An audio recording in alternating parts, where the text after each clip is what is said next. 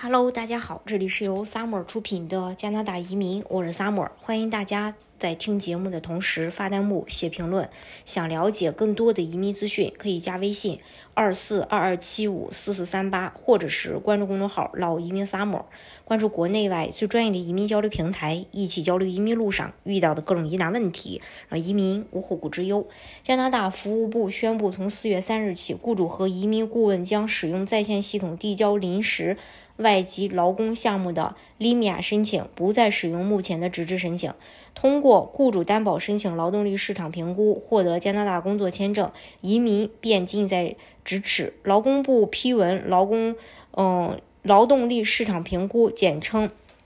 LMIA 是由加拿大劳工部门做出的评估报告来。评判用人企业是否具有雇佣外国人的需要以及能力。在加拿大的雇主需要招聘临时外国劳工，需先向就业及发展部门递交利免的申请。一旦获批，则可以凭借协助临时外国劳工申请工作签证赴加拿大为该雇主工作。成功获得 lima 不仅为申请人增添了加拿大工作经历，更意味着获得了移民的快速通行证。加拿大政府规定，在本国就业市场无法满足企业需求时，雇主方可雇佣外国员工。因此，在申请 lima 时，加拿大雇主需提供相关证据，来表明该企业是试图先考虑符合资格的加拿大公民或永久居民来填补工作岗位，在缺乏合适人选的情况下才聘用外国员工。根据雇主所在省份时薪，以平均时薪为衡量标准。lima 分为。高薪类与低薪类，若空缺职位属于高薪类，呃，这个工资要达到或高于该地区时薪的中位数。海外劳工获批工作证时长最多为两年，同时雇主要提供一份过渡计划，即在使用外国雇员期间，企业将同时采取相应措施，减少对临时外国劳工的依赖，确保加拿大公民和永久居民首先获得工作邀请。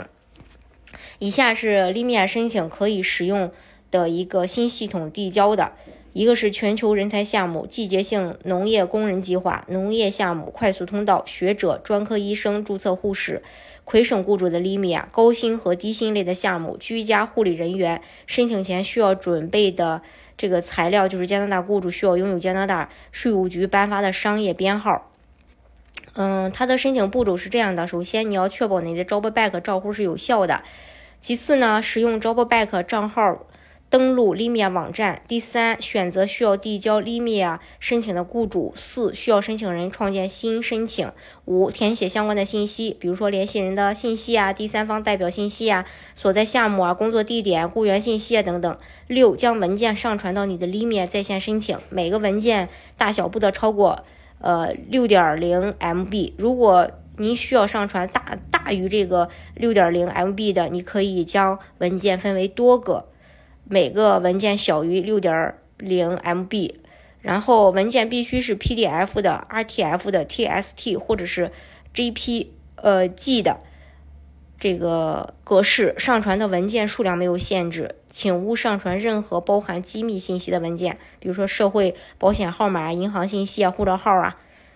最后第七步就是上传完文件可以看到申请总结，如需更改信息可以选择更改。最后就是确认信息无误可以递交。再就是，呃，申请递交后会发送付款邮件，收到邮件七十二小时内需要去付款。